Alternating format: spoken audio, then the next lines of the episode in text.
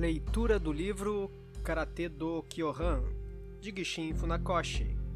Parte 4 Kata Distinguir as várias escolas e os estilos de karatê é uma tarefa sem fim, assim como o kendo e o judô de anos atrás. Várias escolas e diversos estilos eram conhecidos pelos nomes dos proprietários dos respectivos dojo. Em todos os Budô, e não apenas no Karatê, a interpretação da arte por aquelas que treinam diferente de acordo com a interpretação de seus instrutores. Além do mais, é preciso dizer que variações podem se expressar como características de cada pessoa. Contudo, quando os katas são classificados, eles dividem-se geralmente em Shoreiryu ou Shorin-ryu. O primeiro enfatiza principalmente o desenvolvimento da capacidade física e a força muscular e impressiona pela força.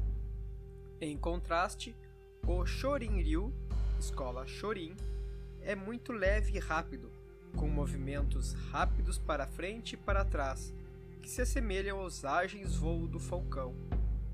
O Tek Kata, bem como Jute, o Hangetsu, o Jon, entre outros, pertencem ao Shoreiryu, enquanto o Ryan Kata e o Basai, o Kwanku, o Empi, o Gankaku e outros são associados ao Shorin-ryu. De fato, é impressionante assistir a um homem de grande estatura e fortemente constituído executar o Shoreiryu Kata. O observador é dominado pela exibição de uma força vibrante e pura. Entretanto, eles tendem a ser menos rápidos.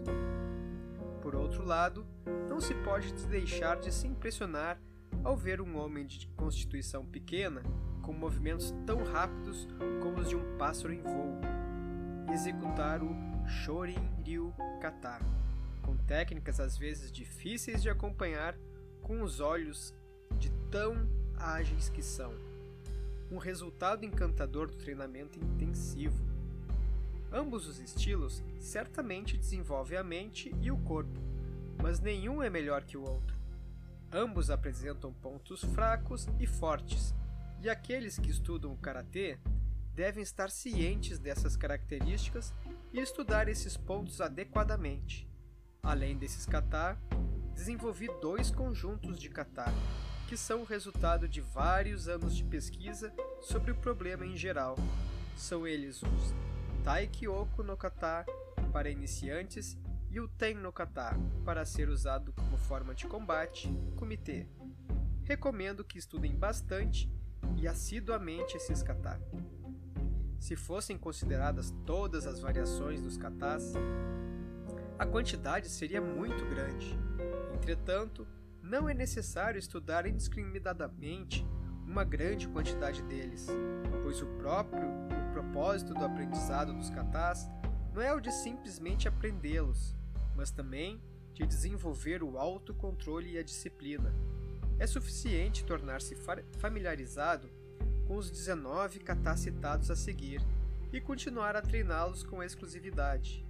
Do Shorin-ryu kata o principiante deve estudar primeiro Taikyoku Shodan, Taikyoku Nidan, o Ryan Sandan, o Ryan Yodan, o Ryan Godan, o Basai, o Kwanku, o Empi e o Gankaku, um total de 12. Do Shoreiryu Kata deve-se estudar o Tek Shodan, Tek Nidan, Tek Sandan, o Jite, o Hangetsu e o Jon acrescentando a esses o tem no kata, como formas para comitê. Acredito que pode-se obter o melhor uso e a manifestação de vários pontos positivos dos diversos kata. Portanto, as inúmeras outras formas não serão citadas aqui.